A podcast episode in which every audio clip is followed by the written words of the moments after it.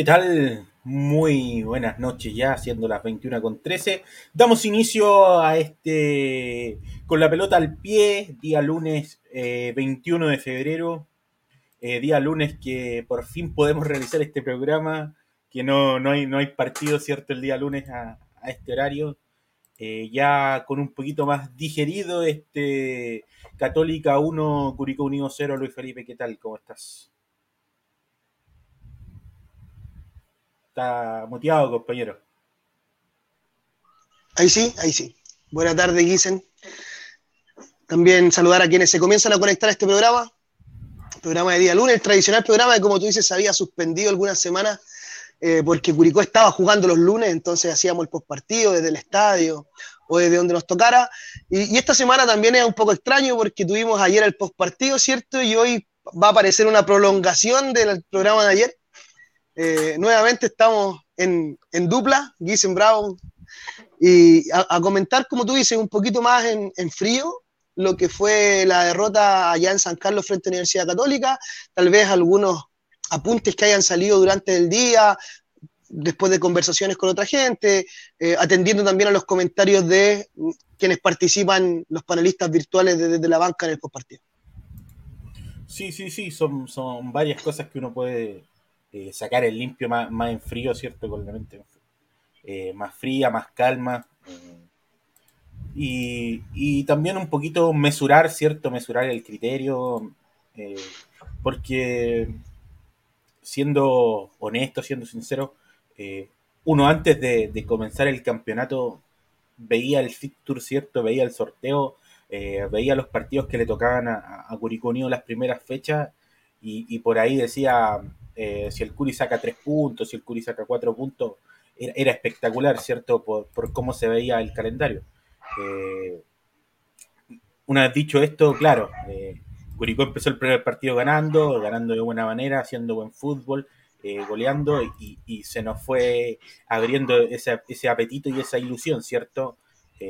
Lo mismo en un partido difícil en El Salvador, eh, donde Curicó logró sacarlo adelante, esos partidos que, que, otras veces costaban, que se te complicaban, que los terminabas eh, regalando en, en, los últimos instantes, también lo sacaste adelante y se seguía abriendo el apetito y, llegábamos a este partido con, con Católica eh, como, como punteros del torneo, como punteros del campeonato, con, con una Católica que venía que venía tercero, ¿cierto? Venía eh, abajo, abajo de nosotros en la tabla y, y la ilusión estaba intacta vez ya, ha pensado esto en la cancha, eh, en el duelo táctico, en el duelo, en el duelo de, de, parar el equipo del 11 contra 11, eh, creo que Curicó lo hizo bien, pero, pero Católica lo hizo mejor y independiente de, del resultado, que por ahí para algunos, yo creo que para los hinchas de Católica puede ser mezquino, ¿cierto?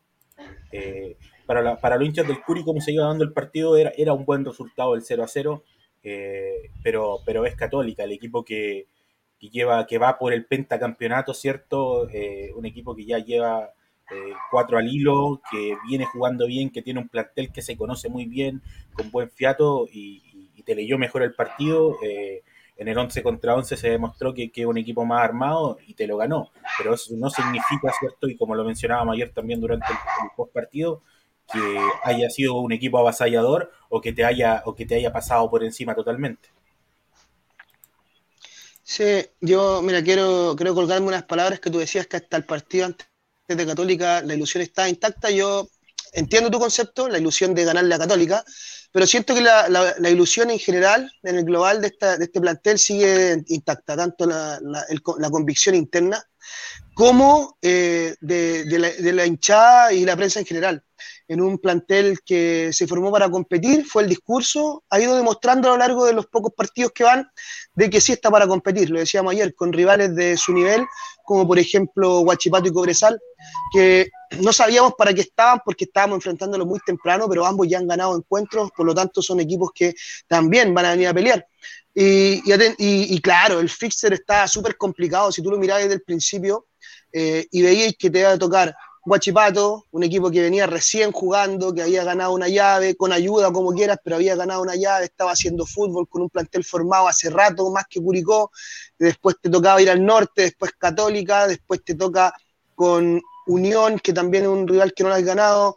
Entonces, tú la mirabas hacia arriba y era una, cuesta bastante empinada. Pero lo conversamos alguna vez en uno de los programas del principio. Eh, todos los rivales son difíciles, por algo está en primera división y Curicó tiene que ser un rival difícil más. Curicó tiene que ser uno más de los que cueste ganarle, sobre todo acá en la granja, y, no puede esperar que algún partido se te dé fácil. Ojalá así sea, ojalá se te abra, como pasó con Guachipato, ¿cierto? El partido se te abra con un par de buenas jugadas, un par de goles y, se, y, se relaje, por decirlo de alguna forma, y te, te permita eh, obtener más resultados como ese. Pero en el papel y en la lógica, ningún partido de primera división es fácil. Decíamos, me acuerdo en ese momento en tono de burla, eh, ya no estaba Wanders, que el año pasado sí era el rival fácil a vencer. Recordar que durante las primeras fechas del torneo Wanders perdió todos sus partidos al hilo, 10, no sé. Entonces, hoy en día eh, lo que tiene que optar Curicó es ser uno de los equipos complejos, es ser uno de los equipos que cueste, te vuelvo a insistir, vencer sobre todo en la granja eh, y apelando a sus argumentos. Creo que Curicó tiene argumentos y vamos a tener que tocar un punto importante en este programa, dicen que no tocamos ayer en el postpartido, que es el factor COVID porque todos los equipos están expuestos, todo el mundo estamos expuestos al COVID. El tema es que Curicó, semana tras semana, le ha ido restando jugadores. Entonces, me imagino que tendrá que llegar un momento donde se equilibre, donde se encuentre la fórmula, porque Curicó ha tenido, no sé, en las últimas dos semanas, siete jugadores afuera. 10 eh, personas, si contamos plantel, ¿cierto? Y cuerpo técnico. Entonces, eh, es un factor importante que hay que, hay que tratar de atacar, porque una de las debilidades que hemos tenido. Si, si ayer no convertimos goles, lo decíamos en parte porque no tuvimos los hombres que están para eso, por ejemplo, Coelho, Fritz, y tuvimos que tratar de usar a Fede Castro en una posición que no es la suya. Uno, incomodándolo a él, y dos, no, siendo, no haciendo que el juego de Curicó ofensivo sea efectivo. Por lo tanto, creo que uno de los factores a considerar y que tenemos que atacar, y le pedimos también la opinión a la gente, es el tema COVID. El tema COVID en Curicó no ha estado bien tratado, o por lo menos no ha tratado mal, no sé si negligencia o suerte. Mira, antes de, para, complementar un poquito la idea, antes de pasar al tema COVID, eh, claro, yo, yo hablaba de, de la esperanza, ¿cierto? Eh, no, no estoy diciendo que se acabe la esperanza tras perder 1-0 con Católica, eh, pero sí había mayor, mayor ilusión, mayor eh, gana, ¿cierto? Mayor, uno veía con, mayor posibilidad lograr el triunfo. Evidentemente, si Curicó hubiese hecho un partido desastroso y Católica te pasa por encima, la apreciación hubiese cambiado un poco, ¿cierto? Pero lo que vamos viendo de Curicó, y eso es lo que nos va generando eh, eh, que, esa chispita no se apague finalmente y que es el buen juego que muestra Curicó. Eh, el buen juego colectivo cuando, cuando pudo hacerlo en el partido con Católica, evidentemente, pero, pero te, deja, te deja ese algo, te deja por lo menos esa, esa tranquilidad en la derrota, ¿cierto? Que, de decir que jugué, salí, por lo menos salí jugarle de igual a igual en, en, cómo se planteó el partido, ¿cierto? y ya después generé ocasiones cuando tuve el balón, cuando pude hacerme con la pelota, y ya después lo demás es que el otro equipo también juega y, hay que ir viendo cómo se desarrolla el partido dentro de la cancha. Eh, claro. No, lo que... Dale, dale. Perdón, perdón, dale, no. No, es que lo que te iba a decir es que ayer lo comentamos, creo que, creo que una de las frases que, más, más, rescato del programa del postpartido de ayer es que Curicó nos deja tranquilo porque le puso bastante presión en algunos momentos del partido al tal vez mejor equipo del torneo. Curicó eh, si bien Católica fue superior en el global, y, no solo en el global si hacemos una suma y resta, sino que en mayor cantidad de momentos. Católica el primer tiempo, Curicó le restó los primeros 10 y los últimos 5, donde emparejó acciones, pero el resto fue todo de Católica, ¿cierto? De hecho, los peores momentos de Curicó fue cuando salió jugando al pelotazo, cuando se veía sin opción y Católica lo metió atrás. Y en el segundo tiempo también, partió dominando Católica y terminó dominando Católica. Curicó tuvo buenos momentos al medio, pero a pesar de que Católica fue superior en el global y en más momentos del partido, Curicó pudo soportar los embates de Católica y por momentos pudo presionar y hacer ver mal a un equipo tan potente, tan importante en la actualidad como es Universidad Católica, y eso creo que es lo que nos da un poco de tranquilidad de cara al futuro, y pensando en rivales de menor jerarquía de Católica que se vienen adelante, y pensando que a este equipo le faltan componentes, y pensando que también le falta aceitar un poco el plantel 2022. Sí, totalmente, totalmente. Eh, bueno, no nos podemos hacer los locos, como tú decías, está el tema COVID, ¿cierto? En boga de todos, finalmente algo que, a todos nosotros nos puede ocurrir. Eh, llevamos prácticamente las tres fechas de, que llevamos jugadas del torneo con, problemas de esa índole. Eh, y creo que eh, Curicó ha tenido fortuna, mira, mira lo que voy a decir, fortuna con el tema COVID, solo por el hecho de que se eliminó el tema de contacto estrecho. Si no se hubiese eliminado la norma del contacto estrecho, creo que dentro de estas primeras fechas hubiese pasado algo muy similar a lo que pasó el torneo pasado cuando Curicó fue a jugar a La Serena y no teníamos cambio alguno. Entonces, eh, ¿es algo de lo que hay que preocuparse? Ciertamente sí. ¿Por qué? Porque, porque nos va mermando, pues nos va mermando el equipo. Ayer ya, ya lo vimos, ¿cierto? Ya nos dimos cuenta. Eh, no estaban los hombres importantes en el ataque curicano, no estaban los hombres que, que venían convirtiendo y, pasó la cuenta, en las pocas que tuviste no la pudiste meter adentro. Eh, ahora, aún más, eh, teniendo en cuenta que tenemos jugadores expulsados, esperemos que para la fecha siguiente ya no se siga repitiendo esta historia con el COVID, pero, pero yo creo que por lo menos, no sé, hay que tomar medidas de cierta forma, bueno, los jugadores de autocuidado y tiene que haber alguna instrucción que yo creo que ha, habido, o me imagino que así debe ser, de, los jugadores de tener cuidado de, todo el tema, porque finalmente eh, Curicunio, el que sale perjudicado, no estando ciertos nombres fecha a fecha, y como tú mencionabas, ya son cinco o siete casos que, que hemos tenido a lo largo ya de las tres primeras fechas. Sí, sí, sigo insistiendo que esto es muy fortuito, lo hemos mencionado acá y en todos lados, la ruleta rusa del COVID, o sea, nadie quiere contagiarse y nadie sabe de cuándo se va a contagiar. De hecho, muchos nunca saben o nunca supieron dónde y cuándo se contagiaron, esto es así. El tema es que eh, tenemos que tratar de minimizar todos los márgenes y en este sentido Curicó lamentablemente le ha tocado que semana tras semana ha ido perdiendo hombres. Y eso significa perder un hombre que en los entrenamientos perder nombres y, obviamente opciones para Damián Muñoz de cara al partido de esa semana, como nos pasó esta semana, y, después tenés que retomar el trabajo de esos jugadores, eh, como lo vimos con Cajáis, por ejemplo, esta semana, tener que retomar después de días sin fútbol y volver a, integrarlo al plantel, entonces es, es, harto trabajo, es harto trabajo el que hay que, que hacer cuando, cuando hay contagios dentro del plantel y ojo, ah, que es un factor muy importante lo que tú mencionas, Kisen, que no, no, no hay que dejarlo de considerar porque, claro, hoy día no existe el tema de los contactos estrechos, ¿cierto? Ya no, no, no se hace la cuarentena para los contactos estrechos, eso por normativa, pero tampoco a confiarse, porque si tuviste dos, tres contagiados en una semana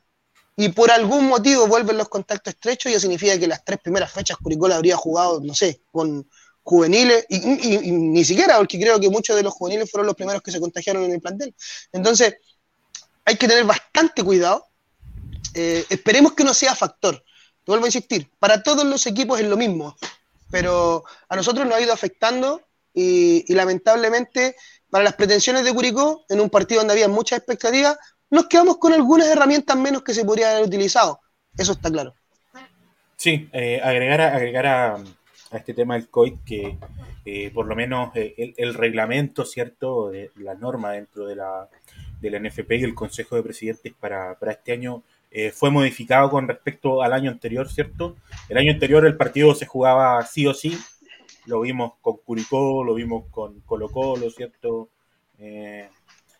independiente de, de, la cantidad de jugadores contagiados o en cuarentena o con contacto estrecho que existiera.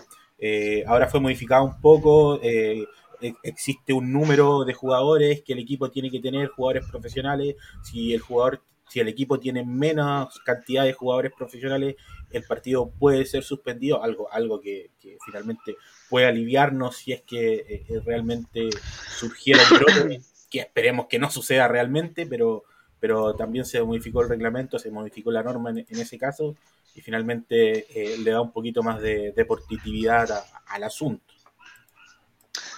A mí lo que me preocupa, Giselle, eh, y no quiero ser pájaro de malagüero, pero las normativas están hechas y, y vienen hace rato. El tema es cómo se hacen cumplir esas normativas. El tema es cómo se aplica en base al criterio de los equipos. Porque las reglas están claras, siempre han estado claras, han sido distintas, han ido variando, pero no se aplican igual para todos los equipos. O sea, es, e, es uno de los casos más significativos fue Colo Colo, ¿cierto? Con Antofagasta, donde eh, favorece claramente siempre a los más grandes. Eh, lo que nos ha pasado a Curicó en un par de ocasiones. Entonces, lo importante es saber que si las reglas del juego están claras, sean aplicables para todos los equipos sin mirar el escudo. O sea, que sean reglas súper fácil de leer y súper fácil de interpretar. Sí, siempre importante. Bueno, eh, hay un dicho en Chile que es claro, dice, echa la, echa la ley o echa la norma, echa la trampa. Y finalmente, y vamos a volver a una palabra que, ocupamos ayer, ¿cierto? En el postpartido, el criterio. En el criterio con, con cuál se apliquen, ¿cierto? Eh, las normas adscritas por, por cada uno de, de, los miembros del Consejo de Presidentes, ¿cierto? Y, y esperamos realmente que, sea en igualdad, ¿cierto? Que, que corra la misma regla para todos es una pura, está escrita ahí eh, y esperamos que, como tú dices, sin, sin cambiar el escudo, sea parejita y que le dé, como decía anteriormente, eh, justicia deportiva y competitividad al, campeonato finalmente.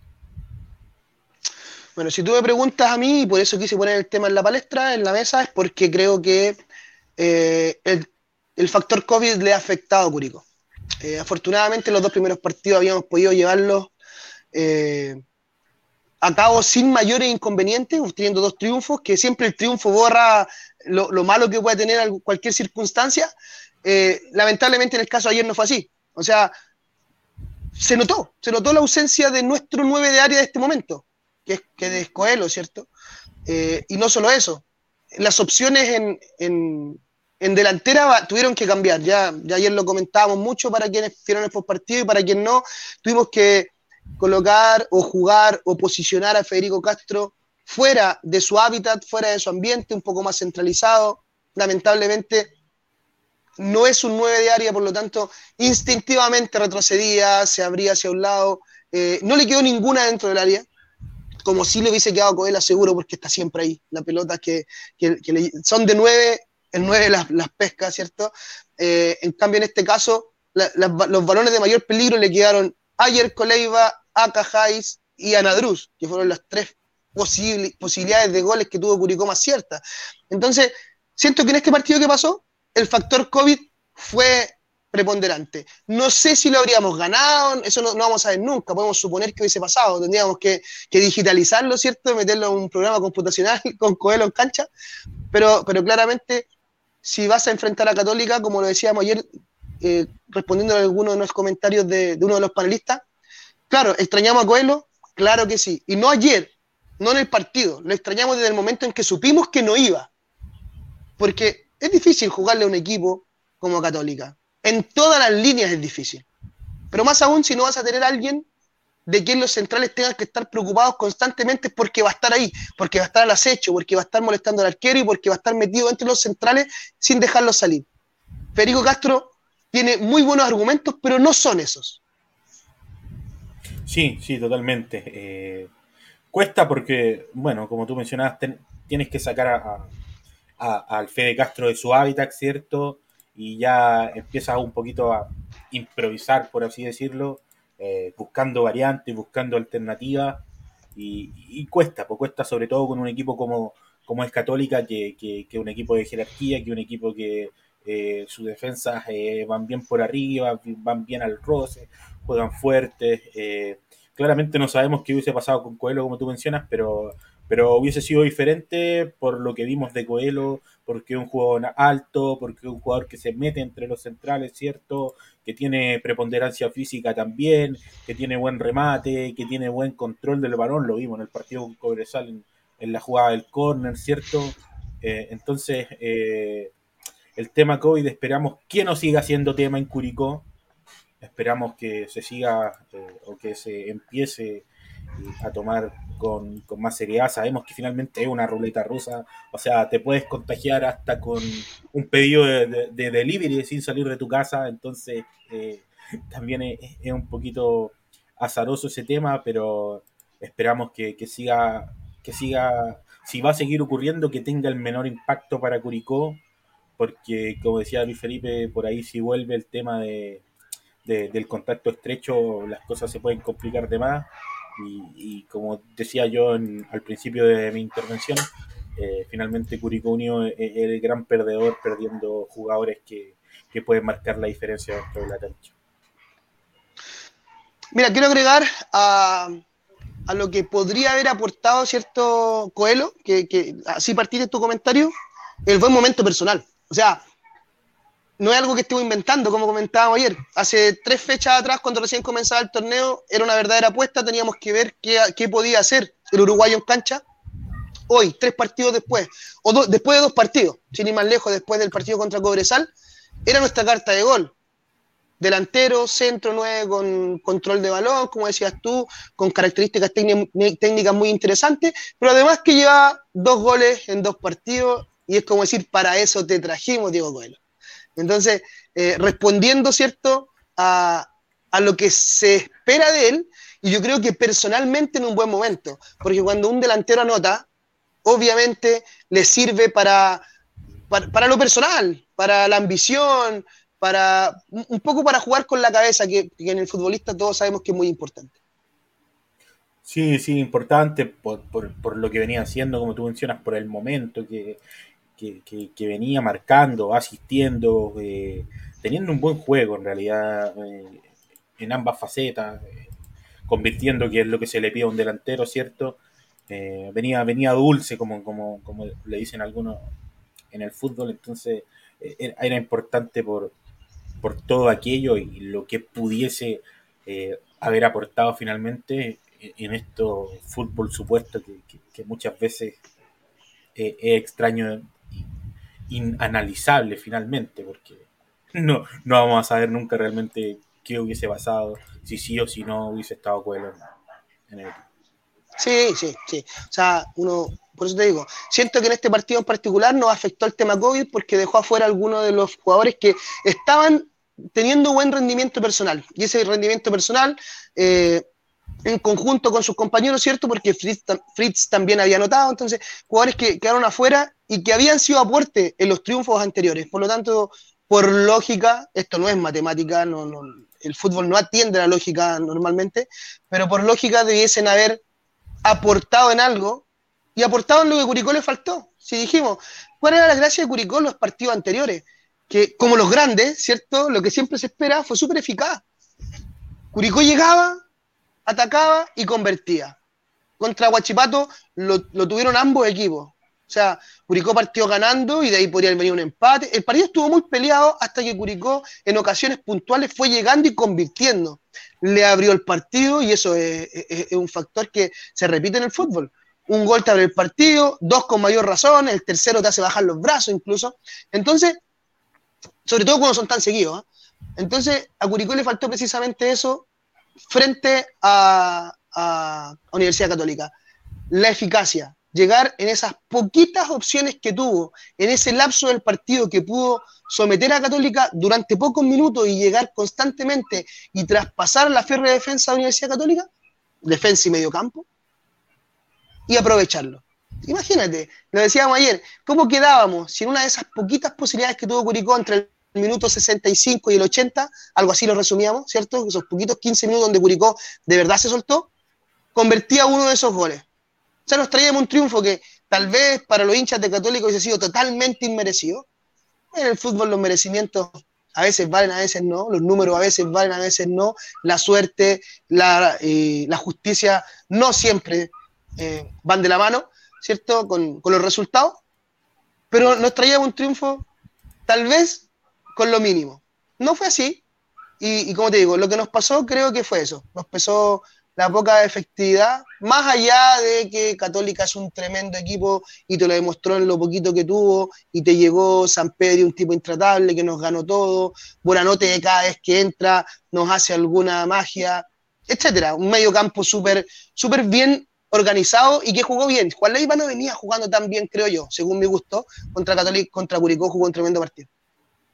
Sí, bueno, son, son los riesgos, ¿cierto?, de, de, jugar con un equipo contra un equipo como, como Católica, ¿cierto? Que finalmente tú puedes tener varias, Curicó tuvo un par y, y no las concretaste y esto es la efectividad que tú mencionabas y, y bueno, eh, jugadores que, que, como Leiva, que, que no venían mostrando un buen nivel, subieron el nivel ante Curicó, a eso le sumas un buen manote que, que, bueno, siempre muestra chispazos de magia, eh, un San Pedro, cierto, que es letal finalmente en el área, y, se termina se termina pagando, cierto, un, un 1 a 0 que, que pudo ser un resultado diferente, claro que sí, pero, pero fue justo realmente con, lo que ocurrió dentro de la cancha, con, lo que mostró Católica, con lo que mostró Curicó, y, nos tenemos que quedar con que, claro, se perdió, pero no fuimos el peor equipo para nada.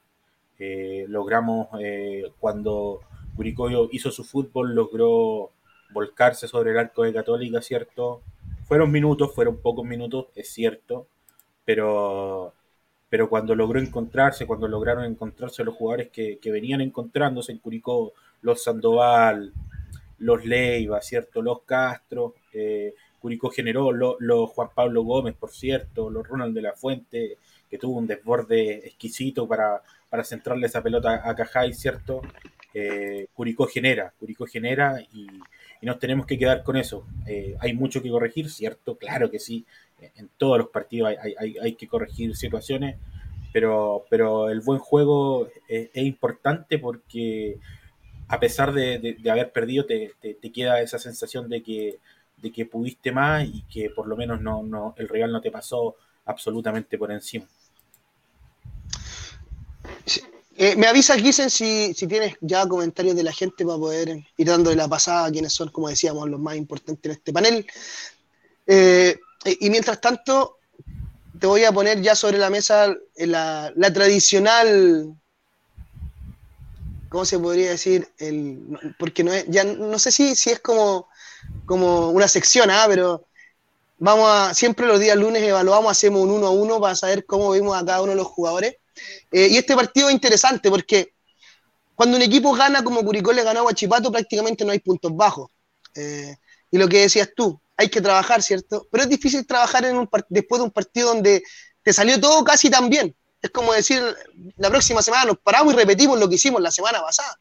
Contra, contra Cobresal sentimos que se nos fue acabando un poquito la benzina, ¿cierto? Eh, había que haber metido unos cambios antes, pero lo terminaste ganando igual, haciendo historia, por lo tanto había más rostros felices que tristes. Y había que seguir trabajando. Hoy es distinto, porque un equipo tan imponente en el fútbol chileno como Católica, y ojo que digo en el fútbol chileno, porque los equipos chilenos, por muy imponentes que sean dentro del mismo país, salen afuera y son gatitos ronroneando los últimos varios años. Entonces, un, equipo tan importante como Católica en el fútbol chileno hace ver tu falencia. Entonces, creo que para Damián, a pesar de, de no ser un buen resultado, te da un reflejo de lo que tienes que trabajar y te dice, mira, aquí falta, aquí hay espacio, esto te lo van a hacer pagar los equipos grandes y, los equipos chicos también. Hoy día vimos la muestra de lo que dio Ñublense contra U de Chile, un Ñublense dinámico, directo eh, y con muchos argumentos ofensivos, llegando, bueno, los goles fueron muy similares los tres, pero con argumentos ofensivos porque fueron distintos hombres los que llegaban, distintos hombres los que convierten. Entonces, vas a tener que poner atención a detalles y creo que Católica te lo hace ver. Y para el, cuerpo técnico, si revisáis el partido, va a ser entre comillas, más sencillo poder reconocer sus propias falencias. Sí, sí, totalmente, totalmente. Eh, bueno, vamos con, un par de comentarios que, la gente siempre está ahí atenta para, charlar y conversar un poquito. Dice Antonio Spring López, dice, buena cabritos, saludos desde la Alameda. Saludos. Marcelo Bravo González dice, Curicó respetó mucho a las monjas. Manolo León Noces dice, saludos amigo Luis Felipe. Saludos Manolo. Enrique González dice, Curicó le hizo el medio partido a las monjas. Saludos, amigo Pipe. Saludos, Quique. Mira, y Eric Martínez dice, buen partido del Curi. Ya no se está participando, sino que compitiendo. Aguante Curicó. es la consigna. Es la consigna este año. O sea, no, no me acuerdo cuál era la de Palermo. Ah, tiene que haber sido algún, alguna humadera, pero, pero la de Curicó este año es que estamos para competir y no para, ¿cierto? Solo, solo ir a, hacer un número más en la grilla. Eh, saludo a Eric, saludo a cierto reportero gráfico también que sigue Curicó y fiel hincha.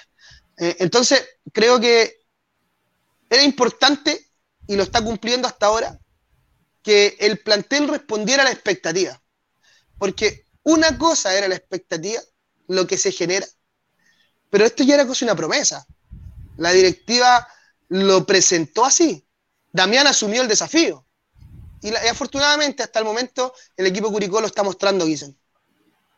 Sí, sí, totalmente. Eh, era una expectativa, yo creo que también la, teníamos, es más, por, ahí por declaraciones de jugadores y todo eso, el campeonato pasado, bueno, ya vimos qué pasó y como tú mencionabas es importante porque uno se va generando expectativas quizás por nombre, quizás por, por, cara, ¿cierto? Antes, antes de comenzar el campeonato. Y, es importante porque tú mencionabas y, de buena manera eh, la están cumpliendo. Y, eso es lo que te va generando aún más y, es lo que genera, por ejemplo, el, comentario de, de ¿cierto? Es un equipo que, que está para competir está, como lo mencionábamos ayer, mostrando el fútbol que está mostrando para estar eh, mitad de tabla hacia arriba, para, tener opciones de pelear una Copa Internacional y, está compitiendo y no, no, así como, como lo veíamos o observábamos campeonatos anteriores que, era un participante o, un, veedor del campeonato, por así decirlo. Sí, sí, o sea, no sé si será. Es muy anticipado, obviamente, para saber qué va a pasar de acá a, final de torneo, torneo largo además, pero creo que nos merecemos un año sin preocupaciones. Nos merecemos eh, terminar una temporada lejos de la zona de descenso directo, lejos de la zona de liguilla. Eh, el único año que recuerdo que Curicó le fue medianamente bien nos condenaba la tabla ponderada del año anterior. No sé si te acuerdas. Entonces, pudiste estar tranquilo porque en los puntos lo estábamos, pero todo el tiempo mirando la zona de promoción hasta el último partido, transpirando frío.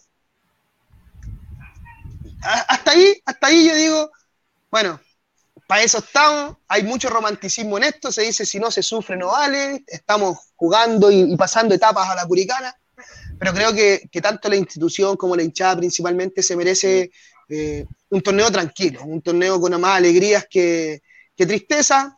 Nadie dice que la hinchada no va a estar porque ahí es donde de repente se presta para mala interpretación. Eh, cuando dice, no, pero Curicó debió ganar, no, no importa, si vamos a estar en las buenas y en las malas, somos de Curicó que gane. Estoy de acuerdo con eso.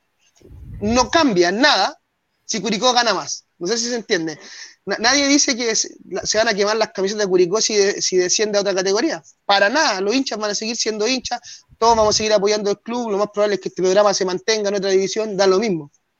El tema es que es lindo ganar. Y por algo estás metido dentro de un torneo.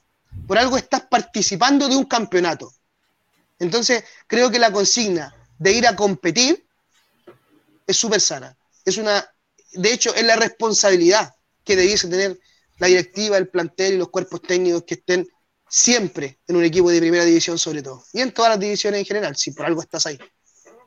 Sí, agregar súper cortito lo que está diciendo. Lo único que cambia eh, cuando Curicó gana más, ¿cierto? Es que nos alegra más el día. Es sencillamente eso, que tenemos, no sé, un fin de semana más alegre, o un comienzo de semana más alegre, un comienzo de fin de semana por ahí en capítulos de, de, la temporada pasada, decía sin que te molesten los amigos, sin que te... ¿Cierto? Entonces, eh, eh, eso, es la alegría que te genera, el momento de euforia que te genera también, por así decirlo, y, eso generalmente suma. Y como tú decías al principio de la intervención, nos merecemos eh, por lo menos un, añito así de, esto, de fin de semana de alegría, de fin de semana de, estar tranquilos, ¿cierto? Y, sin, dudar a, sin lugar a dudas que eh, el apoyo no ganando o ganando va a seguir siendo incondicional por parte de este programa, por parte de la hinchada y por parte de toda la gente que, que ama al Curi. Sí, y le quiero agregar solo un detalle más. Eh, esto es súper egoísta, esto es súper, súper para nosotros, pero también nos hace más fácil la pega, seamos honestos. Cuando Curicó gana, cuando Curicó le va bien, para nosotros, eh, uno, que, emocionalmente estamos mejor, ¿cierto? No solo nosotros, sino que todos los medios que seguimos a Curicó, que somos todos medios partidarios de Curicó, no somos neutrales. Eh, y al mismo tiempo, los jugadores están con mejor disposición, el cuerpo técnico, te permite, ustedes lo han visto, quienes siguen los postpartidos desde la banca, cada vez que termina un partido nos hacemos, sobre todo cuando estamos de local, ¿cierto? Porque estamos en el mismo estadio, hablamos con los jugadores, podemos tener más contacto con los jugadores, están más dispuestos, y es un tema anímico, son humanos, son personas como nosotros, las relaciones interpersonales se hacen mejor cuando el ambiente es mejor. Entonces, sumado a todo lo demás, para nosotros como programa, como medio de comunicación, eh, como, esta humilde plataforma, nos hace harto más agradable y sencillo el trabajo. Sí, totalmente, lo, hemos conversado muchas veces. Eh, de hecho, hasta ayer lo, ayer lo conversamos después que terminamos el programa. Eh, por lo menos ayer, ¿cierto? Fue, fue lo, lo conversábamos por, por, interno. Decíamos que fue un buen programa a pesar de, de, haber perdido, pero por la sensación que te dejó el Curi jugando de esa forma finalmente. Pero evidentemente yo creo que para todos los, colegas de los medios también funciona así y para los jugadores también finalmente eh, salen con otra disposición a declarar eh, en el post partido, el mismo profe sale con otra disposición a declarar en los post partidos, entonces eh, es finalmente eso. Puede sonar, como decía Luis Felipe, un poco egoísta, pero, pero también es parte de y, y, lo transparentamos de, esa manera finalmente. Mira, tenemos... y además en los, en los post partidos a la gente, ¿a quién quiere escuchar? Siempre lo he dicho. Y, por ejemplo, cuando un jugador eh, muchas veces se resiste a dar una nota, yo le digo, viejo, y, este es mi argumento. Eh, no es que yo quiera hablar contigo, es que queremos llevarle a la gente tu opinión. La gente quiere escuchar al jugador, al técnico, al dirigente, al protagonista, al funcionario. No a nosotros. nosotros somos el medio de comunicación, ¿cierto? Nosotros tratamos de interpretar y estos programas de lunes son para dialogar con la gente, para que nos comente, para que nos dé su opinión, nosotros damos la nuestra. Pero los post partidos son directamente, sobre todo de local cuando tenemos a jugadores, para llevar la versión, la explicación, el comentario de los jugadores y los protagonistas en general con la gente que está en sus casas. Sí, mira, vamos, tenemos que llegar a un par de comentarios más, vamos a pasar a, hacer lectura de estos mismos. Jorge Guzmán dice, un planteamiento que hizo ver todas las falencias en defensa de Guricó. Ahora, ¿habrá sido buena idea sacar a Lara? ¿O no habrá sido mejor jugar con Franco que con Cajáis? Ahora solo resta dar vuelta a la página y poner los ojos en español o española. Y ojalá el DT Deje de ser tan mezquino sus plasteos y saque a Ortiz que González mil veces mejor. Pero como siempre, los regalones tienen ventajas y ayer se vio una jugada cuando iba solo y le tuvo miedo a Lanaro. Mira, eh, em, el tema de Lara, eh, claro, es un jugador que venía jugando, ¿cierto? Lo, venía haciendo correcto, un desempeño correcto que, había tenido Kenneth. Eh, Ahora yo siento, y esto es una opinión muy personal, tampoco quiero, matar al jugador eh, con lo que voy a decir, pero, pero está, está está Pepe Roja, está Franco, está Cajáis y, está Kenneth Lara. Eh, yo creo que en, ese orden, no, sé si alguno más o alguno menos en un puesto, pero, pero, pero es, más o menos el orden, ¿cierto?, de, de la posición en la cantidad de los defensas que tenemos. El tema de, Franco Vector y Cajáis eh, lo conversamos ahí en el programa y ambos eh, tuvieron COVID, ¿cierto? Eh, y se recuperaron. Es, un poco difícil volver para un jugador después de, haber sufrido COVID, porque quedan, quedan secuelas ya. varios jugadores lo han dicho y lo, han expresado de esta forma. la resistencia, ¿cierto? varía un poco. El mismo Pepe Rojas lo, lo expresó también el año pasado. Y, y bueno, no, en esto de especular no, no vamos a saber, ¿cierto?, qué hubiese pasado si hubiese entrado Franco en vez de Cajáis, pero, pero tiene que ver con eso, tiene que ver con eso, eh, creo yo, realmente.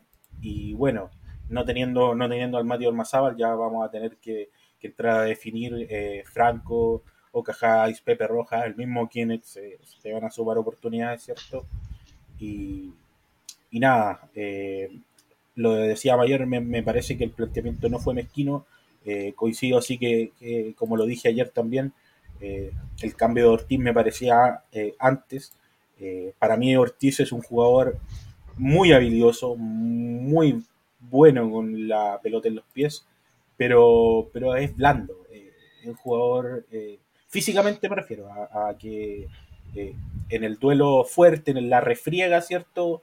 Eh, tiende a ser un poco más blando que, en este caso se compara con, González y, nada, eh, como dice Jorge, finalmente dar vuelta a la página. Eh, es un planteamiento que hizo ver las falencias de Curicó y eso es lo que hay que trabajar en pos de lo que viene contra Unión Española. No sé si tú tienes algo que agregar, Luis Felipe. A ver, primero confirmar lo que tú dices. Creo que Lara es una opción para los centrales titulares.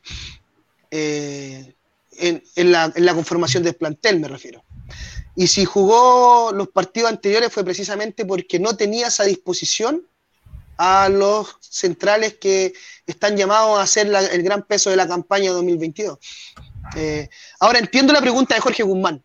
Entendiendo que se habían ganado los dos partidos anteriores y la, lógica del fútbol atiende a que caballo que gana repite, ¿cierto? Eso es como eh, lo que sí, ahí yo le respondería en base a lo que tú dices. Lara es una opción y, estando los demás jugadores a un buen nivel, tendrá que esperar su oportunidad nuevamente. Porque yo contra Guachipato lo vi muy bien aquí en Lara. Muy bien. Pero frente a Cobresal, siento que fue de los puntos más bajos de la defensa curicana. Eh, y ahí es donde contra Católica no puede dudar. Eh, sí dudamos igual, así como te digo, nos ganaron todo. Nos faltó, nos faltó de todo. A pesar de que tenemos a Cajáis tratando de meterle bastante altura, San Pedro nos ganó por arriba todo. Eh, nos falta, nos falta. Eh, esperemos que llegue Franco, porque Franco, siempre he dicho, hay una característica de Franco que te permite jugar más lejos de tu área. No sé si, siempre lo he recalcado. Al tener a Franco Betjol, tú puedes sacar la defensa bastantes metros hacia adelante. Porque si te van a meter un pelotazo a la espalda, sabes que va a llegar, sin ninguna fineza, sin ningún cuidado. Va a llegar y va a romper con todo. Lo más probable es que sea una barrida y saque la pelota al lateral, pero va a llegar. Eso no lo estamos teniendo. Por lo tanto, estamos jugando con, la defensa muy pegada atrás. Eh, y, eso no es por planteamiento, es porque el rival te está metiendo atrás y no estás pudiendo salir. Los laterales son rápidos, pero los centrales no. qué buen comentario para, ¿cómo se llama? Para fortalecer lo mismo. Dice, tenemos fortaleza en la defensa, pero nada de velocidad. Creo que es lo que aporta y mucho el Cachi. Sin duda, complementa lo que estaba diciendo. Y, lo complementa ¿por qué? Porque la descripción que yo hice es precisamente porque Cachi es más veloz que el resto de las defensas. Dijimos cuando mencionamos mencionaron las redes sociales o las redes oficiales del club que llegaba a Cajáis, que le entrega mucho porte, juego aéreo y, mucha experiencia Cajáis a, la defensa curicana, al plantel en general, pero rápido no es. Entonces, eh, seguimos creo teniendo, comparto el comentario con, Ronnie Vázquez, de que nuestro central más rápido es Franco, a pesar de que Matías Armazal es muy joven ¿ah? y está llegando bien a los cruces, a las coberturas, menos al cruce que se mandó al final del partido, porque creo que ahí. Llegó, pero llegó. Y, este Pero es que, ¿sabes qué? Creo que llegó mal porque decidió mal. Si ves la jugada, si ves la repetición de la jugada, creo que sale tarde. Creo que no la corrió al principio y se condenó solo a llegar tarde. Si te fijas, la corrió mal. La corrió mal desde el principio de la jugada a esa cobertura. No, fue solamente al final. No es que fuera bien y llegara mal. No, creo que, ahí fue un error del Mati, de los que, de los que ya no nos tiene acostumbrados acordar que Matías ha ido siendo, eh, fortaleciendo como parte importante de la defensa. Pero coincido totalmente con, con Ronnie y siguiendo respondiéndole a Jorge Guzmán, creo que por eso sale Lara. Sí, sí, totalmente de acuerdo. Eh, ¿Qué te parece, Luis Felipe, si pasamos ya a este, a este habitual uno a uno de, programa de los días lunes para, para ver un poquito cómo estuvieron en forma individual eh, los jugadores que jugaron contra Católica? Perfecto. Dale, que vamos con, con Fabi. Como siempre, como siempre partimos con el portero, ¿cierto? Fabián Cerda, que eh, un Fabián Cerda que eh, es un portero que da confianza ya, ya hace rato. Eh, Fabián Cerda ha estado demostrando por qué se quedó, se, quedó a ser el portero titular de este año. Ojo, yo siempre lo he dicho, no, no lo hemos preguntado personalmente a Fabián Cerda, pero si Fabián se quedó era porque él se quedaba a ser el primer arquero, no, no, se iba a quedar a ser nuevamente banca de algún arquero que llegara. Eh, obviamente eso se lo tiene que confirmar en cancha y creo que lo ha hecho. Eh, buenas presentaciones, ha cometido errores, pero incluso en errores que él ha cometido ha refrendado. No sé si, lo has visto, por ejemplo, en el partido anterior, una pelota que, dio rebote, pero él mismo cerró el achique, por lo tanto salvó. Eh, no sé y ahí es donde tengo una cierta duda, que es una falencia que le estaba encontrando últimamente a Fabián Cerda, tal vez solo percepción mía, pero siento que le falta la dirección de la última línea. Quiero verlo quiero verlo para confirmar acá en cuando Curicó juega en la granja, porque siento que, que, falta esa comunicación entre el portero y los dos centrales sobre todo. ¿Por qué? Vimos en el partido frente a Católica, el portero lo ve de frente, cuando venían picando los punteros de Católica y le ganaban la espalda a los laterales. Creo que eso el arquero se los puede avisar. No siempre va a servir, ¿cierto? En velocidad sobre todo, pero sería uno de los pocos detalles que faltan. Creo que es sólido, bien, buen partido. Eh, si tú me preguntas en el gol, mm, no, siento que sea para nada responsabilidad de fallecer. Sí, eh, comparto. Eh, un portero que cada día adquiere o, entrega un poquito más de seguridad. También he notado eso que tú mencionas, eh, de, ordenar más la defensa, hacer el, puntal, de, las indicaciones, de ese, todo ese tema, eh, quizás tiene que ver por los nombres, que finalmente venía jugando gran parte de la temporada pasada con Franco, con Pepe mm. Rojas, también con el Matías Mazábal, entonces si los nombres van variando cuesta también un poco ir, ir dando instrucciones. Puede ser, eh, finalmente no, no, no lo vamos a llegar a saber pero, pero bien, bien. Eh, como tú dices, eh, creo que ha mejorado el juego de pies. ¿eh? Creo que ha mejorado en algo el juego de pies. No, no, no, no, no vamos a decir que es un jugador brillante con los pies, un portero brillante con los pies, pero, pero ha tenido, por ejemplo, en el partido con Cobresal le vi varias salidas jugando con los pies. Ayer también un enganche bastante bueno para poder salir jugando. Ha, mejorado esa faceta que, que, por ahí la tenía un poquito al debe y, y cuando hay que responder, responde. en el gol, poquito que hacer. fue en prácticamente en área chica, muy cerca de él, eh, se le arranca la marca al, defensor eh, y, no, no, había mucho margen para, poder sacar esa pelota. Eh, el resto bastante bien, bastante seguro, cortando corners, entonces en lo suyo, como casi siempre el Fabio. Sí, bueno, la línea de cuatro que después se convirtió en línea de tres. Vamos a analizar primero los dos centrales que partieron, ¿cierto? Matías Ormazábal y José Pepe Rojas. Eh, en ese aspecto creo que ha sido uno de los pocos partidos que hemos visto con falla al Mati Ormazábal. Eh, fallas como, por ejemplo, te vuelvo a insistir, la, de, la expulsión. No sé si se lo vamos a poder preguntar en algún momento, pero creo que cuando sale corriendo él ya ve que llega tarde. Se la jugó igual por tratar de puntear la pelota, pero siento que sale tarde ya en la carrera. Y, y fallas como en el gol. Eh, no sé si te fijaste que marcan desde atrás a San Pedri. Error, vuelvo a insistir. A San Pedri por detrás, no. O sea, el gallo frente al arco, nada que hacer. Te ganó la posición y, Católica te muestra que es letal en, ese, en, ese, en esos detallitos. Entonces, a pesar de que, vuelvo a insistir, es un jugador que se ha ganado a pulso la camiseta. Matías Armazabal es uno de los elementos que yo aplaudo por lo que Curicó le ha entregado y por lo que él le ha retribuido a Curicó. Es un jugador que se le ha entregado confianza y que ha respondido con solidez. Salir jugando ya para él es parte de sus argumentos. Lo hace bastante bien, quita, llega a tiempo generalmente, porque suena extraño porque digo llega a tiempo y recién la acaban de expulsar por una, falta que no, pero normalmente llega a tiempo. Y, ha, sabido pelear de igual a igual con, con grandes delanteros del fútbol chileno. Vuelvo a insistir, San Pedri no es el caso, nos pasó por encima a todos, incluyendo a Pepe Rojas, que es un central con mucha más experiencia. Pepe Rojas le aporta bastante experiencia a Matías Ormazábal. Es lo que le falta a Mati, un, buen compañero siempre. Y, pero, pero ¿sabes qué? Me, sorprendió porque vi poco a Pepe Rojas participar de la jugada. Eh, de hecho, las pelotas largas normalmente era otro el jugador que llegaba y nos ganaron la espalda constantemente. Eh, Pepe Rojas pone orden, pone disciplina y es el que mejor sale jugando de todos los centrales que tenemos. Pero, pero fue poco preponderante en el partido de ayer. Sí, eh, agregar el tema del Mati, eh, bueno, hoy ya repasé un poquito el partido y repasé la jugada. Eh, concuerdo contigo que sale tarde y al salir tarde ya empieza todo mal finalmente.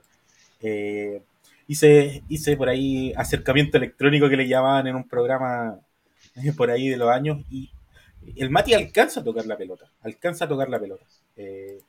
Pero la vehemencia y el contacto, ¿cierto? Fueron evidentes y brutales en el tobillo del jugador de Católica, y, y es por lo mismo que mencionábamos, porque sale tarde, o sea, eh, salía en el momento oportuno y como tocó la pelota lo pillaba antes, la jugada no, no era falta, no era tarjeta roja, pero, pero son esos, son, eh, son detalles, Mati eh, se ha fiatado como jugador titular en Curicó por donde se le mire, ¿cierto?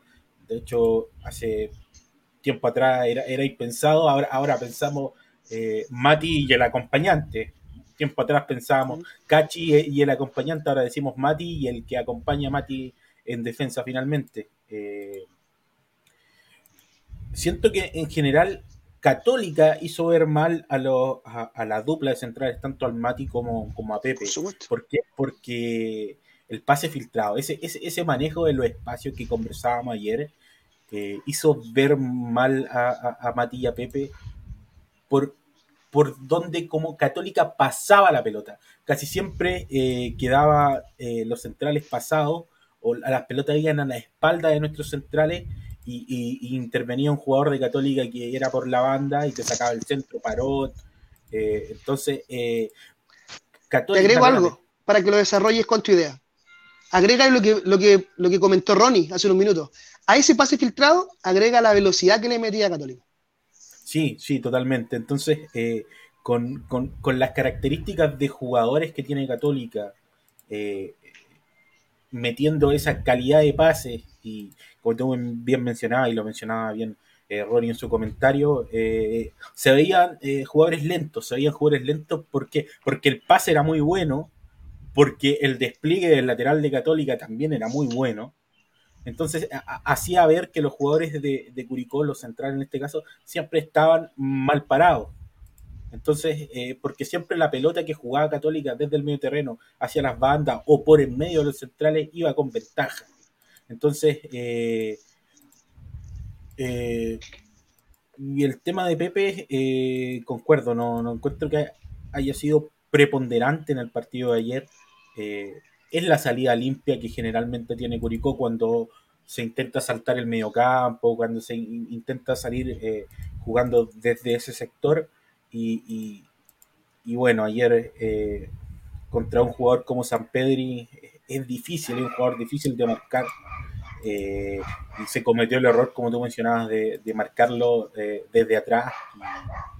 Y, desde esa faceta es muy complicado ganarle una y, la pagamos caro finalmente. Sí, por supuesto. Vamos a pasar, yo creo que el punto más alto que tiene Curicó en su formación, desde mi perspectiva, que son los dos laterales. O sea, creo que el año pasado uno de los jugadores, si no el más importante, fue Ronald de la Fuente. Y afortunadamente para el plantel, para el equipo y para los hinchas le llegó férrea competencia a Ronald de la Fuente. Ya no le va a ser tan fácil ser el mejor lateral de Curicó. Eh, tenemos a un Juan Pablo Gómez que ha demostrado a costa de buenas defensas, buenos regates, buenas llegadas a fondo, que viene también a competir duramente, por supuesto, y a jugársela por Curicó. Creo que ambos laterales cumplen muy bien su función de lateral. Defienden muy bien. No como Gerson, siempre he dicho, y siempre me criticaban a mí porque yo era fanático del trabajo defensivo de Gerson. Gerson lo paso a mí es uno de los, manuales del fútbol en, lo que es lateral. Eh, pero siento que, que, estos dos defensas son el defensa, el lateral moderno, que necesita el fútbol. Ese lateral que llega rápido atrás, quita, barre, eh, sale jugando y en su afán de salir jugando se equivocan. Yo creo que ese es el error que cometen los defensas modernos. Lo hemos visto en un par de ocasiones. El afán de salir jugando y de, ser el 10 de la, de la, orilla, cometen errores, por ejemplo, como hemos visto un taquito que hizo Ronald por algún momento que se la entregó en defensa, o una pasada por atrás que hizo Juan Pablo Gómez, que también se entregó un delantero de ellos. Pero cumplen muy bien la función, están al primer nivel del fútbol chileno ambos, por lo tanto tenemos las bandas bien cubiertas, que es un factor también de los que se está utilizando mucho en, el fútbol en general hoy, ¿cierto? Carrilear por, la, por, las por ambas bandas y sacar centro y Curicó no les permite a los equipos usar ese argumento. Además del trabajo ofensivo que lo hacen muy bien, o sea, no tenemos que descubrir a Ronald que lo descubrimos el año pasado y ya estamos viendo un Juan Pablo que, lo hace muy, muy bien, que ha generado penales, que ha generado asistencia y, que ha hecho lucidas jugadas yendo hacia, hacia adentro en la diagonal. Sí, eh, sumarme tus palabras, eh, le llegó competencia a, a, Ronald, ¿cierto? Vimos, vimos el partido pasado con, con Cobresal, eh, el despliegue en general por la banda de Juan Pablo Gómez, un desborde eh, realmente soberbio, por así decirlo. Y ayer, Ronald le, devolvió, ¿cierto? Con un, con un despeje por la banda, si bien no fue un carrerón, pero, pero técnicamente fue una jugada de quitarse rivales, llegar a la línea de fondo y centrar de una manera docta, ¿cierto? Para, para que eh, Cajáis cabeceara y desviara para lamento nuestro. Eh, ahora bien, importante, importante el despliegue que tienen los muchachos por ambas bandas, porque tú, como tú mencionabas, eh, taponean el sector, como se dice en el fútbol, hacen el tapón para que tanto los laterales de otro equipo les cueste, les cueste pasar, les cueste proyectarse. Eh, tienen gran recorrido, son, ¿cierto? Yo creo que el punto alto de Curicó en, cuanto a equilibrio futbolístico. Eh, por ahí, claro, tienen eso del lateral moderno, como tú mencionabas, que, que al intentar ir, ir un poquito más allá eh, se cometen errores y, son cosas a corregir evidentemente, pero, pero es el punto fuerte de Curicó en este, en este campeonato, eh, junto con, una delantera que, venía siendo efectiva, ¿cierto? Pero, pero me parece que Curicó tiene grandes laterales, tiene grandes eh, jugadores en esa zona y, algo que podemos sacarle mucho provecho en cuanto a, al despliegue que puedan entregar. Bueno, la zona de volante la quiero dividir en dos. Primero partir con un volante eh, netamente defensivo como Agustín Nadruz y, quien hizo de acompañante el bloque de salida, ¿cierto? Como es Mario Sandoval. Eh, creo que Agustín Nadruz eh, también lo vimos que le hicieron ver su falencia. Rompió, rompió harto, como es de costumbre, como ya nos tiene acostumbrados, sobre todo en este torneo que ha estado a un nivel superior que el torneo del año pasado pero le hacían el, el, doble despliegue y muchas veces no supo dónde ir, dejó espacio, pero producto de, volvemos a insistir, lo que, lo que produce Católica. Eh, Mario Sandoval, casi lo mismo, con un poco más de fútbol, obviamente. Mario Sandoval eh, también lo vimos por muchos ratos del partido desconectado, pocas pelotas pasaban por él y pelotas sin mucha importancia, que no es común porque tiene mucha ambición en su balón. Entonces, eh, e-, eso produjo de que Curicó no tuviese una salida clara por muchos momentos, producto, vuelvo a insistir, producto de la presión de Católica, donde estaban posicionados los equipos, y, producto de, cómo te ocupaban los espacios. Eh, dijiste algo puntual. Eh, pasaron por Sandoval muy pocas pelotas. Y yo creo que era lo que venía pasando en Curicó y que hacía jugar a Curicó, que la pelota pasara por Mario Sandoval.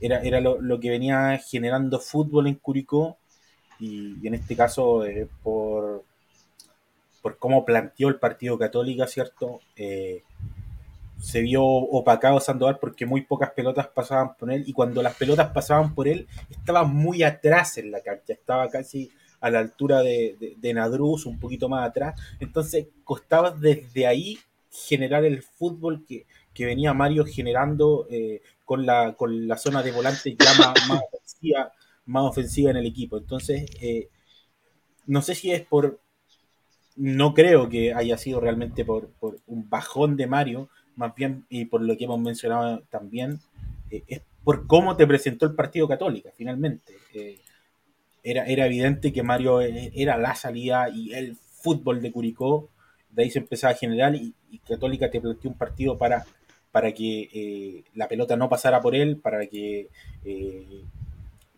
Curicó cuando podía a veces saltaba ese medio campo porque eh, Católica generaba que Curicó se saltara ese medio campo porque era la línea de presión de Católica para, que Curicó finalmente no generara fútbol, intentando, claro, hacer por ahí un fútbol más directo Curicó, pero que finalmente se disolvía en el ataque porque, porque tampoco teníamos eh, gran poderío ofensivo.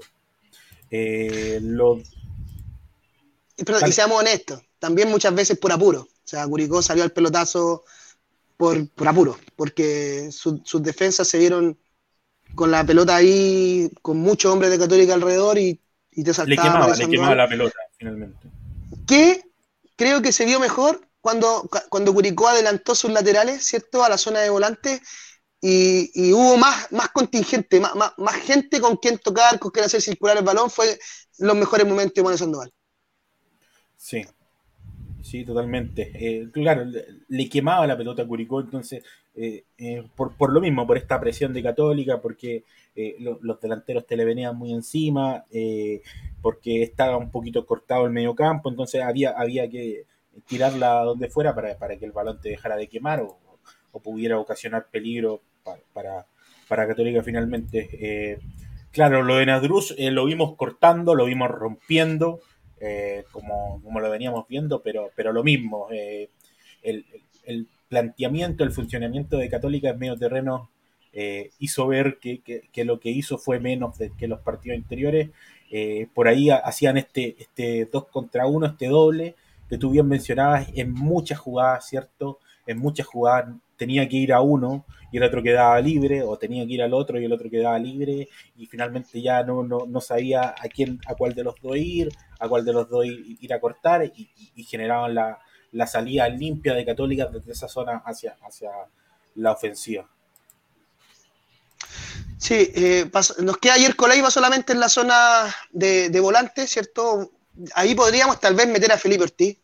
Eh, podemos meterlo tanto en la zona de volantes con llegada como, como Yerko o en el tridente ofensivo netamente con, con Fede Castro y Byron Oyarzo, como prefieras, pero en, ambos aspectos creo que no fue preponderante en el juego, creo que ha sido uno de los partidos más opacos de Felipe Ortiz, pensando en que tuvo muy pocas posibilidades reales de ataque, ¿cierto? Tuvo un balón al principio que pateó fuera, eh, y, Curicó e, estaba muy débil en su zona ofensiva. Tenía que salir al contragolpe, con muchos hombres enfrente, con una defensa bien parada y mirando de frente la cancha.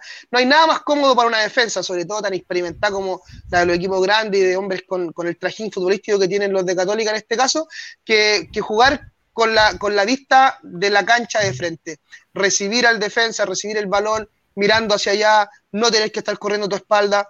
Entonces, en ese sentido, lamentablemente ambos puntas, creo que tanto Felipe como Byron se vieron perjudicados, eh, no se vieron bien, no fueron un factor importante. El que más movedizo se vio fue Federico Castro, un Federico Castro que busca, que, llega desde atrás, que viene a buscar pelotas, que arrastra, que gana en la marca, gana en, en potencia, aguanta, pivotea.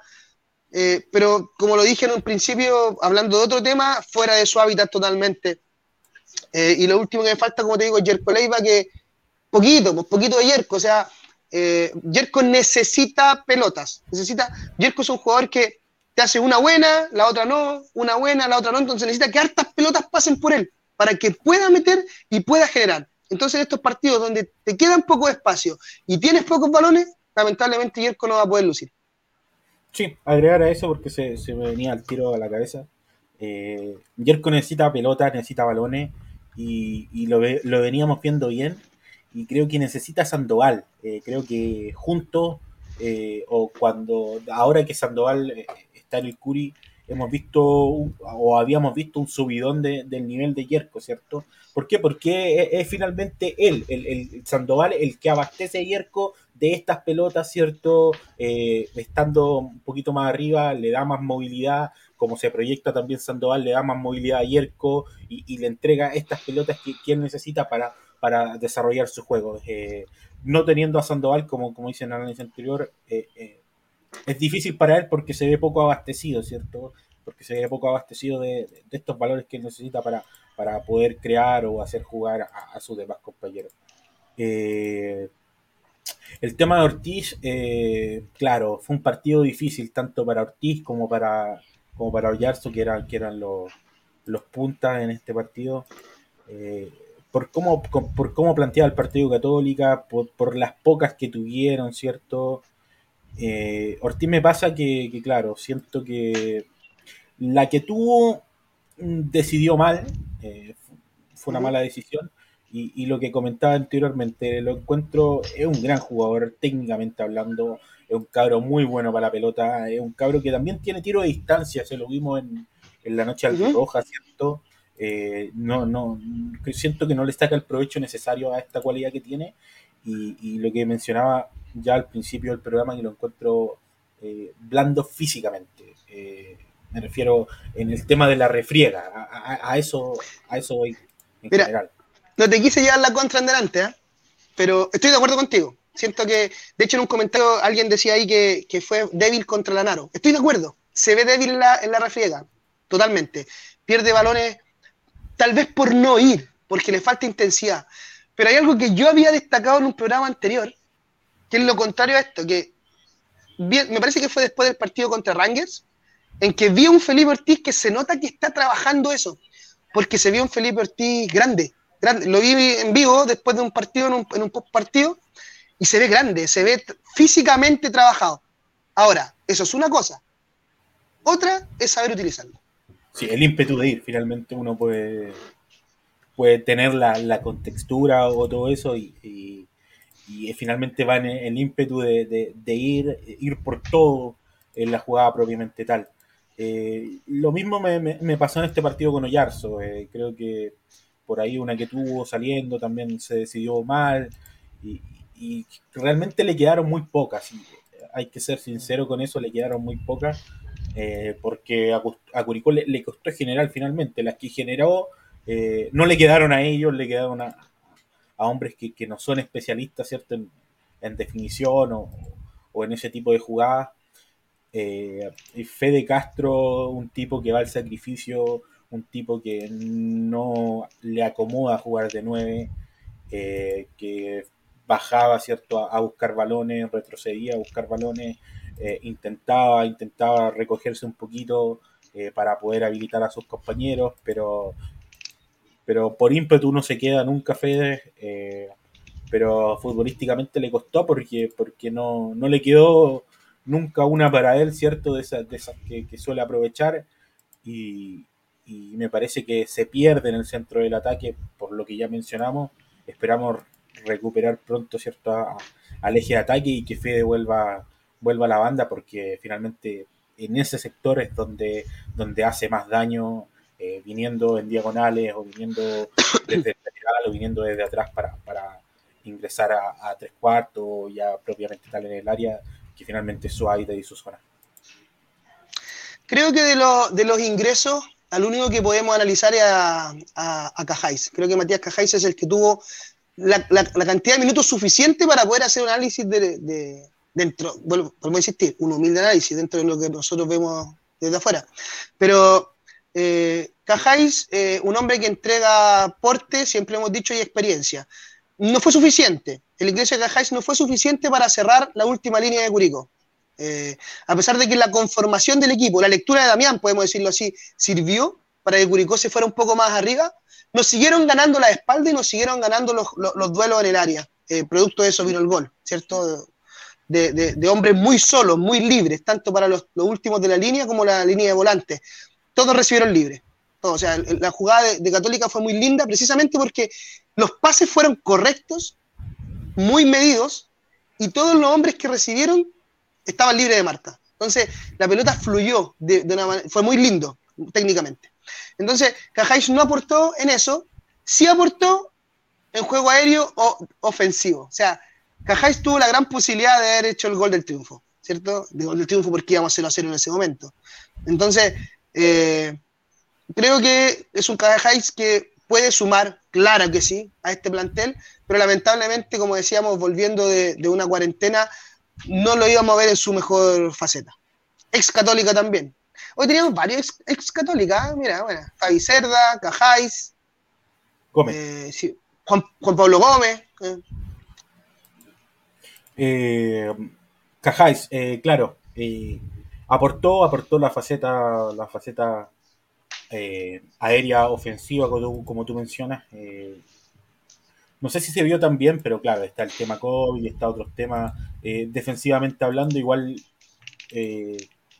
no se vio tan bien y voy a reiterar lo que he dicho todo, todo el programa y lo que decía ayer, porque el juego a los espacios de Católica hizo ver mal a la defensa católica. finalmente, eso fue. ganamos por altura, ofensivamente, defensivamente no lo sé, tú lo mencionabas también en el comentario anterior, eh, nos ganó igual San Pedro y por arriba prácticamente todo lo que venía, eh, nos ganó Valencia también varias por arriba, entonces, eh, pero, pero tiene que ver con eso, esperemos que, se siga poniendo a punto, ¿cierto? Ahora ya con, por lo menos para el próximo partido, con, con la expulsión del Mati, ¿cierto? ¿Quién va quién va a ser la dupla de centrales, quién podría acompañar a Pepe, que viene siendo el titular, o si entra Cajá, si entra Franco. Eh, pero, pero puede sumar, puede sumar eso, puede sumar juego aéreo, eh, tanto defensiva como ofensivamente, y, la tuvo, eh, lamentablemente no, no se dio y esperamos que, que siga sumando minutos. el resto de jugadores fue muy poco lo que vimos, me gustó, me gustó cómo entró el Juaco, eh, es lo que puedo decir, por lo menos en el ímpetu que se le vio, en las ganas. La que tuvo. La que tuvo, ¿cierto? Gran jugada, lamentablemente no, no tuvo la mejor decisión para, para definir, pero, pero técnicamente fue una gran jugada y del resto no, no, sé qué más decir. Entrar al minuto 87 ya con, con un partido muy difícil es, es, complejo y no sé si da para, para mayor análisis. Sí, comparto contigo, del juego me quedo solamente con las ganas. Ojalá que siempre entre así, desde el minuto que le toque entrar, para poder aprovechar. Creo que estos cabros lo que tienen que meterse en la cabeza es que siento que tienen que entrar pensando que es el último partido de sus vidas. O sea, jugársela el todo por el todo. Tanto Felipe Ortiz como en este caso Joaquín González, que son los dos que están jugando, u otros que les toque sumar minutos. vimos ya el otro día el debut de Guti, ¿cierto? Eh, también, nada de minutos, pero un debut que, siempre es importante. Eh, y sobre Martín Cortés y Diego Ursúa, nada, nada, o sea, no. A, Diego le quedó una en el medio campo que no supo resolver, pero después lo vimos en una faceta defensiva muy bien, cortando por la orilla, pero no sé si eso podríamos usarlo como argumento para decir, no sé, rindió el 50% porque una fue mala y otra buena. Dos pelotas que pasaron por él. Entonces, Claro, o sea, no, podemos hablar mucho de Martín Cortés y de Diego. Sí, reiterar que personalmente siento que Diego, su mejor faceta la mostró en Curicó el año pasado cuando le pedimos. Lo mismo que a Matías Armazábal, cuando le exigimos, cuando lo necesitamos. Respondió. Y Diego estuvo ahí. Y quitó. Y creó. Y se convirtió en parte importante del medio campo. Y ya no está. Entonces, siento que lo mejor que le puedes hacer a un jugador es darle continuidad y confianza. Eh, fueron muy pocos minutos, según mi apreciación, para Ursúa. No sé cómo, ¿ah? porque ahí está el tema difícil. ¿Te acuerdas que yo mismo te decía? ¿Cómo hacía el cambio en los 60 si Curicó tenía la pelota? No, no, no, fue antes, fue en el 65 cuando la agarró, pero, pero tal vez antes, no sé, es complejo, pero, pero Ursúa le faltan minutos para poder volver a ser el Ursúa que vimos en algún momento durante la segunda etapa del torneo del año pasado cuando Curicó remontó. Recordar que Curicó se salvó solo con la campaña de Damián Muñoz en la segunda fase del torneo. Sí, sí, totalmente. La, confianza en un jugador eh, es fundamental finalmente para, el rendimiento que pueda mostrar. Eh, bueno, futbolísticamente no, como decía, no, difícil eh, analizarlo, destacar que fuera de lo futbolístico que Martín volvió a vestir la camiseta de Curicó en un partido oficial, sería lo, destacable, ¿cierto?, dentro de, y más allá de eso queda poquito para, para el análisis futbolístico. ¿Qué nos queda, Damián? Tenemos. Con, Damián Luis Felipe. Ah, Damián, ya mira. Qué, buena, eh, buena, buena, porque fue importante. ¿Me escucha ahora, no? ¿Me escucha? ¿Sí? Ya, lo que pasa, si no tengo no lo tengo aquí en la mano porque esto le queda un poca batería, entonces está con el plan B aquí. Eh, importante, qué bueno que, que, que recordaste Damián, porque eh, a ver, personalmente siento que Damián cumple con las expectativas que todos tenemos de Damián, que es leer muy bien el partido en la previa, entender que, cómo se va a parar el equipo, qué te va a presentar, cómo se va a parar el rival y cómo tienes que pararte tú para poder utilizar tus fortalezas. Por lo tanto, desde el minuto 1 hasta el 8, no sé, 10, Curicó se vio te vuelvo a insistir, como un equipo que fue a buscar a San Carlos de Apoquindo, y ayer utilizábamos un término, fue al palo a palo. Ir, volver, ir, machacar, ir, volver, te llegan, llegas, te llegan, llegas, y ahí por algún lado tiene que romperse, manteniendo el, resguardo defensivo, pero buscando al contragolpe rápido, buscando a, tres hombres arriba. Los nombres arriba no fueron los adecuados, ya lo decíamos, por necesidad, la conformación, me refiero, de la delantera. Y Católica, en, en ese trajín, te superó. Te demostró que es más que Curicó hoy, peleando de igual a igual. Lo que me sorprendió de Damián, para bien, es la lectura que hace en el entretiempo que no se lo había visto antes. No, nunca le había visto a Damián ir perdiendo incluso en el entretiempo y poder venir y modificar. Entonces Damián lo hizo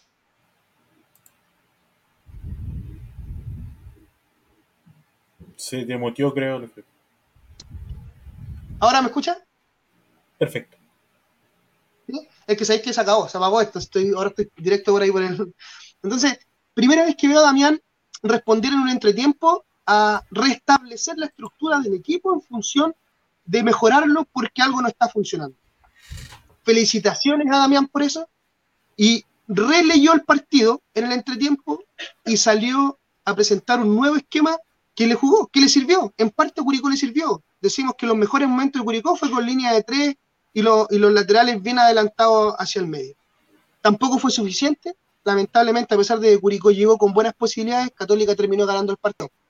Por lo tanto, ahí es donde queda la duda y que en este partido en particular yo le doy un poquito, cierto, la razón. Un poquito, te vuelvo a insistir, porque siempre nos queda la duda que los cambios son tarde, pero en este caso era muy complejo, te vuelvo a insistir, hasta el minuto 81 Curicó estaba llegando bien. ¿Qué, cambiabas para poder llegar mejor? Si tampoco tenías un nuevo delantero para meter, tendrías que haber metido al Juaco González sin sacar a ninguno de los otros y haber sacado un volante, siendo que los volantes fueron los que realmente te, dieron el sostén del equipo, o haber hecho cambio por cambio a pesar de que estaba llegando, era complejo. Después del gol, claro, Ahí es donde les doy la razón a los que pedían los cambios antes. Gol en el minuto 81, ya en el minuto 82 refresco. Inmediatamente. Si ya estoy perdiendo y quedan nueve minutos en el reloj. Pero, pero los planteamientos, bien, y la lectura intermedia, bien. Creo que esa es una evolución de Damián que no se la había visto. Sí, eh, um, cortito para, para hacerle honor al tiempo y ya estamos un poquito un poquito pasados. Eh, concuerdo contigo, me parece que se tuvo una buena lectura desde antes del partido con el equipo que se presentó, con la forma en que se planteó el partido. Eh, me gustó mucho, eh, como tú mencionabas, esta, lectura intermedia que se hizo, plantear también este, este línea de tres me pareció también bastante interesante, me parece eh, en general a mí que en el fútbol es moldeable, ¿cierto? Y tiene que ser, sobre todo en, situaciones, tiene que ser reactivo y propositivo en cuanto a lo, a lo, a lo que se está viviendo dentro de la cancha, eh, trabajar otro esquema eh, y plantear otro esquema dentro de la cancha también es, positivo. en el tema de los cambios, claro, era complejo por el momento que, que estaba eh, Curicó, porque se veía el mejor Curicó. Por ahí por cansancio yo, o por jugadores que se veían más cansados, hubiese, hubiese realizado el cambio antes. Eh, pero reitero, er, era, complejo. Y claro, el tema de, de cuando ya te hicieron el gol, minuto 81, eh, al 82 podías saber por lo menos movido la pizarra y, y salir a buscar de una manera, no sé, si lanzarte como kamikaze a, buscar el, resultado, pero, pero sí a, a, proponer de una forma distinta, porque ya, ya no te quedaba margen, ¿cierto? Y, era fundamental que pudiéramos haber rescatado algo. Pero, pero en aspectos generales, ¿cierto? Eh, me gustó cómo planteó el partido, eh, me gustó cómo reaccionó también en base a lo que, lo que el partido le fue proponiendo, que a veces eh, le criticábamos a Curicó que no era un equipo reactivo, aquí sí lo fue, se la jugó eh, y no nos quedamos con nada, pero, pero también nos quedamos con, la sensación de que, de que se puede variar, que, que, un equipo flexible, que se puede mejorar. Eh, reactivamente hablando y que desde la banca se pueden tomar decisiones que, que, pueden mejorar eh, o cambiar eh, la forma de jugar en pos de, lo que presenta. Así que eh, son cosas para, destacar, para seguir mejorando. La línea de tres, evidentemente, una de las formas más difíciles de defender en el fútbol. Es algo que, requiere trabajo, grandes entrenadores lo dicen, es, algo que, deben trabajar bastante los equipos. Entonces, requiere trabajo, pero también me gustó cómo se planteó el partido y planteando los partidos de esta forma, por lo menos como se vio, como salió a jugar Curicó, eh, se nota que hay, un trabajo y, por lo menos en lo futbolístico, si bien en este, en este partido no, fue así el, resultado, pero en lo futbolístico eh, le está dando respaldo, le está dando un respaldo grande a Damián. Nos vemos el miércoles, dicen. Eh, nos, vemos, nos vemos el miércoles, quién sabe si nos vemos el miércoles. Hay que. Pronto, hay, pronto. Hay que contactar a, la estrella, o pues, al animador estrella que, se hace cargo de, ese, programa. Vamos a ver si tenemos, vamos a ver si tenemos caja chica para poder pagar eh, los salarios, ¿cierto? Los viáticos y todo, para que podamos tener al gran animador del programa los días miércoles. Pero pronto, pronto. Si no lo cambiamos nomás. Sí. Eh, agregar que este 1 a 1, ¿cierto? Este detallado 1 a 1, hace tiempo que no lo hacíamos tan largo, eh, fue presentado, está ahí abajo por Lubricentro Maquega, Lubricentro de Bichas del Curi, nos puede encontrar en Mamacea 320 esquina Lautaro, venta de insumos, filtros, neumáticos, cambio de aceite, todo lo que usted necesita lo puede buscar también en sus redes sociales como Lubricentro Maquegua. Este 1 a 1 fue presentado por Lubricentro Maquegua. Ya nos despedimos, nos podemos encontrar o sea, ya la podemos presentar como una sección oficial. Lo acabas de oficializar. Lo acabo de oficializar. El uno a uno desde la banca es presentado por Lubricentro Maquewa. Nos vamos. Nos vamos. Eh, recordar que este capítulo va a estar en Spotify, yo creo que ya el día de mañana, eh, para que lo puedan reescuchar, para que puedan eh, hacerse una idea. Fue un partido, fue un, un programa, perdón, de mucho análisis. Conversamos mucho de lo futbolístico, de lo táctico, así que fue, fue un agrado. Eh, ya tengo en mente el nombre que va a llevar este capítulo, se va a llamar Es malísimo, porque bueno, fue, fue, una frase, fue una frase que quedó del fin de semana. Y nada, eh, un gusto compartir con ustedes, un gusto ahí a toda la gente. Eh, Jorge Guzmán nos decía en el último comentario, es una lástima que la gente no aprecia la calidad de programa que ustedes realizan. Ojalá que desde la banca no termine nunca, ya que si, si así se produjera, terminaría no solo el programa, sino que nuestra opinión como panelistas virtuales. Lamentable, pero acá seguiremos apoyándole. Un abrazo grande para ustedes. Muchas gracias. Así que bueno, nos despedimos, nos reencontramos prontamente. Esperamos ya eh, también acompañarle los días miércoles, si es que solucionamos ahí el contrato de estrella que tiene nuestro, nuestro compañero animador de, de ese gran programa. Nos vemos muy pronto. Que esté muy bien. Chao, chao. Chao.